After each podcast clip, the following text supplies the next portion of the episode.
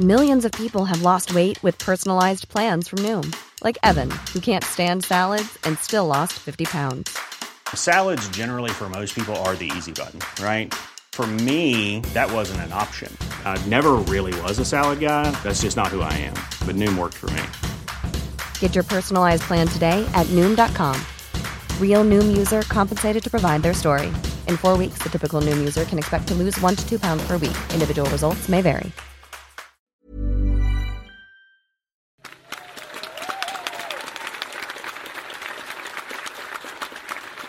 Alors pour, euh, pour reprendre, on va, va partir sur, euh, sur une histoire pleine de, poésie et de, et de nostalgie, puisque notre prochain invité va nous parler d'une histoire d'enfance et de trésors.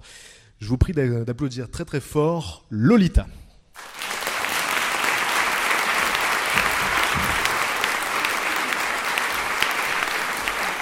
Bonjour. Bon. Euh, J'espère que vous vous sentez bien. Moi, je suis euh, au bord de la crise cardiaque. je pense que il a un cœur qui fait tic-tac, mais moi, j'ai la crise d'appendicite. Je pense, préparez-vous à appeler SOS médecin. Donc, euh, en fait, il y a deux mois, j'ai raconté un souvenir d'enfance à Patrick et, et je pense qu'il faut rien lui raconter parce que maintenant, je me retrouve devant 400 personnes à la sortie de mon linge sale. Donc, voilà, ça se passe dans le Vaucluse en 1992. J'avais 12 ans et comme tous les étés depuis ma naissance, je pars en vacances dans notre petite maison de famille euh, au milieu du Luberon. Et, et voilà, donc euh, c'était le mois d'août, il faisait beau à peu près tous les jours du mois d'août, sauf un, ce jour-là, où il pleuvait. Et euh, ce qu'il faut savoir, c'est que moi, je déteste la pluie. Donc, euh, je devrais être un peu romantique euh, dans l'âme, parce que même à 12 ans, euh, quand il pleuvait, j'avais envie de, de pleurer. Donc, euh, c'était. Quand il faisait beau, j'avais envie de conquérir le monde, mais euh, quand il pleuvait, c'était le, drame. Donc, mon père, euh, qui aimait pas me voir pleurer, euh, essayait toujours de me, distraire, je sais pas. Et là, ça faisait deux heures qu'on regardait Ma sorcière bien aimée. Et euh, je pense que avec ma meilleure copine qui était avec moi, euh, qui arrivait le premier jour du mois d'août et qui était censée euh, rentrer chez elle le lendemain, et en fait elle restait euh, tous les soirs jusqu'à la fin du mois d'août, parce qu'elle habitait dans la région. Enfin, Audrey Mélanie, qui était vachement plus grande que moi, qui avait deux ans de plus, qui avait des nichons et un petit copain. Et euh, son papa était le meilleur ami de mon père là-bas, Michel Mélanie, avec un gros accent du sud et une grosse moustache. Ça aura un sens dans l'histoire plus tard, mais bon voilà. Et donc ce fameux jour du mois d'août où il pleut, ben, on se, on s'ennuie, on s'ennuie. Deux heures devant ma sorcière bien aimée. Mon père, on peut plus. Au bout d'un moment, il dit mais je sais pas, faites quelque chose. Avec votre air blasé, là, je peux plus vous voir devant cette télé. Donc sortez, mettez vos kawaii et allez chercher des murs. Donc euh, nous, moi, j'avais aucun intérêt à aller chercher des murs sous la pluie. C'était le, pire euh, cauchemar. Et euh, il me colle un panier, il me et il me fait sortir avec ma copine et il me dit allez vers le mûrier, je sais pas, partez, euh, je veux plus vous voir quoi. En fait, je pense qu'il voulait regarder la télé, mais qu'il osait pas nous, nous le dire. Donc on part toutes les deux. Moi je râlais, j'avais peur, enfin bon, j'avais de tout. Et euh, je me retrouve devant le mûrier, ma copine cueille des murs noirs, moi je mange les murs rouges parce que j'ai- j'aime pas les noirs, enfin les murs.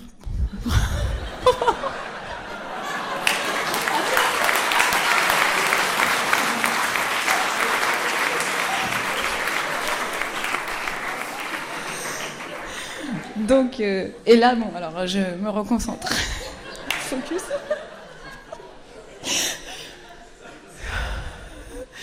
Et je regarde dans le mûrier, et là, je vois dans les ronces une, une bouteille avec quelque chose dedans. Et je regarde comme ça, et je me dis, mais qu'est-ce que c'est? Et je dis à ma copine, Audrey, viens voir. Il y a quelque chose dans la bouteille. Donc elle est beaucoup plus courageuse que moi. Elle va dans le mûrier, elle se pique, elle se, griffe, et elle sort une bouteille, et on, se regarde. Et on court à la maison et on arrive chez nous et on crie On a trouvé un trésor, on a trouvé un trésor, enfin une carte au trésor. Et euh, ma mère arrive en panique, elle croit qu'on s'est cassé une jambe ou qu'on s'est enfin, fait piquer par un serpent ou pire, je sais pas. Et, euh, mon père a- il était devant la télé. Et euh, finalement, il se lève, il vient voir et, on lui dit Regarde, il y a un parchemin dans cette bouteille.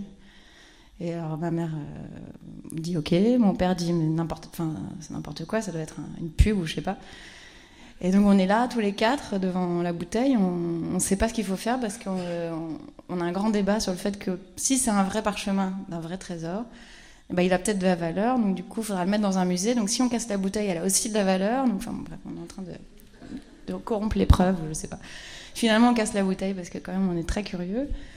Et on trouve un parchemin, vraiment. Et euh, tout enroulé. euh, voilà. Que j'ai depuis joliment encadré dans un petit cadre Ikea, euh, je crois. Parce que quand même. Alors je vais vous lire ce qu'on a, a découvert. Il y avait nous, chevalier Hubert de Garibaldi, ci-devant comte de Sauman et prince du Languedoc, euh, à l'heure du jugement dernier et avant que de rendre notre âme à Dieu, avons décidé de liguer notre fortune à qui saura la trouver. Pièces d'or et d'argent obtenues de divers larcins commis sur les terres de, cons- de comtats vénétiens, en mes temps de bataille et lorsque je guerroyais. Se trouve par, par-dessous la pierre, j'arrive pas à lire parce que c'est à l'ancienne, donc les S sont faits comme des F, enfin bon. Et puis c'est tout abîmé, enfin bon, bref. Se trouve par-dessous la pierre, là où le moulin sur la cime domine la fontaine.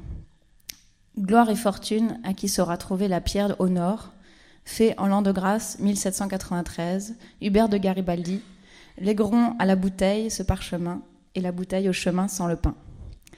Alors ce qu'il faut savoir, c'est que le chemin où on l'avait trouvé s'appelait... Euh, s'appelait le chemin de Manchepan et en, en provençal, en, ça, provençal, ça veut dire le chemin sans le pain. Donc voilà. Donc là, on dit, Ben, c'est dingue, c'est vrai. Donc voilà. Et euh, ma copine Audrey euh, me dit, bah, mon père, qui est dans la région depuis toujours, sa famille est là, euh, peut-être qu'il a entendu parler de cette histoire en fait. Parce que moi, mes parents, euh, en bon parisien, disaient non mais il n'y a pas de trésor dans la région, il n'y a pas de chevalier, y a pas de, ça vient, ça peut pas être vrai. Et donc on est tout excités, on fait venir son père, Michel Mélanie. Alors il arrive, c'est là que je dois imiter l'accent du midi, mais je suis nulle, donc euh, il dit ah, bah oui, cher, je me souviens très bien de cette histoire de, de chevalier. Enfin bref. Ouais, et euh, j'ai pas fait un accent belge, c'est déjà une prouesse. Et euh, il me dit bah oui, euh, ça me dit quelque chose, ça vient de tel coin où sur la colline il y a un, château abandonné euh, qui est la propriété de tel mec maintenant, qui, n'y va plus, mais qui a fermé les terres. Si vous voulez, on peut y aller ce soir en cachette. Évidemment, il fallait y aller la nuit, hein, hein, un soir de pleine lune, donc ça tombait bien, c'était euh, et donc nous on dit vous êtes sûr, on peut pas y aller en plein jour? Euh, Non non, il faut y aller ce soir. Donc on attend toute la journée, on, imagine déjà le pire, le mieux. euh, voilà. Et euh, le soir, donc nos pères nous, nous mettent dans une voiture avec notre chien, Toto, qui était euh, bête comme une blague de Toto, c'est pour ça qu'il s'appelait comme ça. Et on part, euh, ma mère, mon père, Michel Mélanie et Audrey Mélanie. Et on arrive euh, donc euh, à minuit moins 10, sous, le, sous la lune, euh, euh, devant une propriété. On, sort, on grimpe un petit muret, on, avance dans le noir, euh, on gloussait un petit peu, enfin les filles surtout. les pères avaient hyper peur. Et on, a, notre chien qui court à côté de nous et, on, voilà, on voit le, château se dessiner, vraiment comme, enfin tout était comme une BD de Tintin, quoi. Je sais pas, ça c'était. On s'approche du château et donc il y avait marqué sur le, parchemin euh, sous la pierre repose, euh, enfin tout ça. Et, euh, là on voit mon chien euh, courir à toute vitesse vers un endroit et je dis mais il a trouvé le trésor. Et là mon père me dit c'est pas possible, ce chien est tellement bête quoi, il, vomit, il remange son vomi donc il peut pas trouver un trésor quoi. Et là il part et il arrive devant une pierre et il creuse. Alors je dis mais c'est sûr que c'est le trésor, il faut creuser là où on creuse. Et on creuse et, là on tombe sur une cassette, enfin une cassette, une cassette, une boîte quoi. Et euh, fermée, en fer, toute vieille.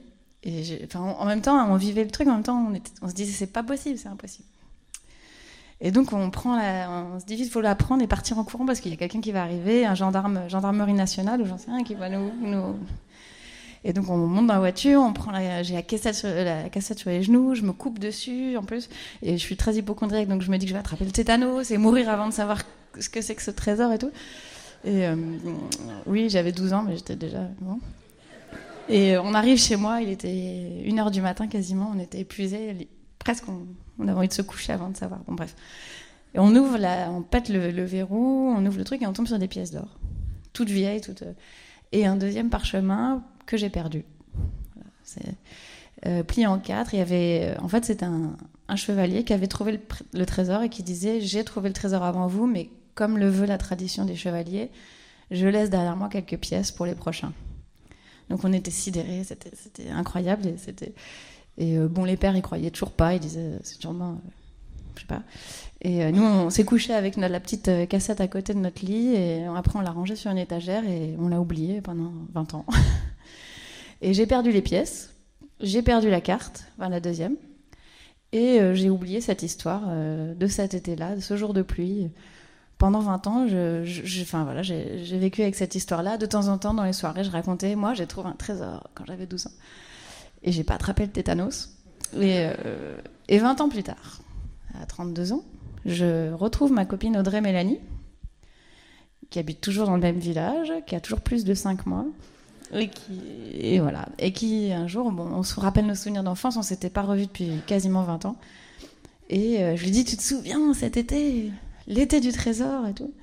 elle me dit oui, c'était incroyable. Et, je lui dis, tu te rends compte quand même, on a trouvé un trésor. elle me dit ouais, tu te rends compte, tu te rends compte euh, ce que nos pères ont fait pour nous. Et je dis ce que nos pères ont fait pour nous, c'est-à-dire, bah oui, c'est quand même fou que qu'ils aient inventé cette histoire pour nous, quoi. Et je dis, mais non, mais on a une carte, elle est brûlée, elle est, elle est écrite à la plume, il y avait une cassette, des pièces et des. Elle me dit, non, mais euh, c'était une carte qu'ils avaient fait ensemble. C'est ton père qui avait eu l'idée. Euh, il avait demandé à mon père. Ils avaient trouvé des vieilles pièces dans le grenier de ma grand-mère. Euh, elles n'étaient pas du tout de la même époque. C'était pas 1700 l'an de grâce. Hein. Et euh, je dis mais non, c'est pas possible. Même mon chien a creusé pile là où il y avait le trésor. Il me dit non, il y avait une crotte de chien. Il avait reniflé et mon père l'avait poussé d'un coup de pied. Et, et, voilà. Et là, j'étais en fait catastrophée. Je me suis dit que j'avais vécu 20 euh, ans en, ayant l'illusion d'avoir trouvé un trésor. Et j'étais hyper en colère. Et j'ai failli appeler mon père en lui disant, mais un peu furax, mais tu te rends compte, tu m'as menti. Comme le jour où tu m'as fait croire que mon chat était au paradis des chats. En fait, il était chez le vétérinaire. Parce qu'après, j'ai revu toute mon enfance sous cet angle-là. Parce que j'ai eu 12 chats. Mais en fait, je ne l'ai pas appelé parce que je me suis dit que finalement, c'était assez mignon d'inventer une histoire de trésor euh, juste pour occuper un jour de pluie. Voilà.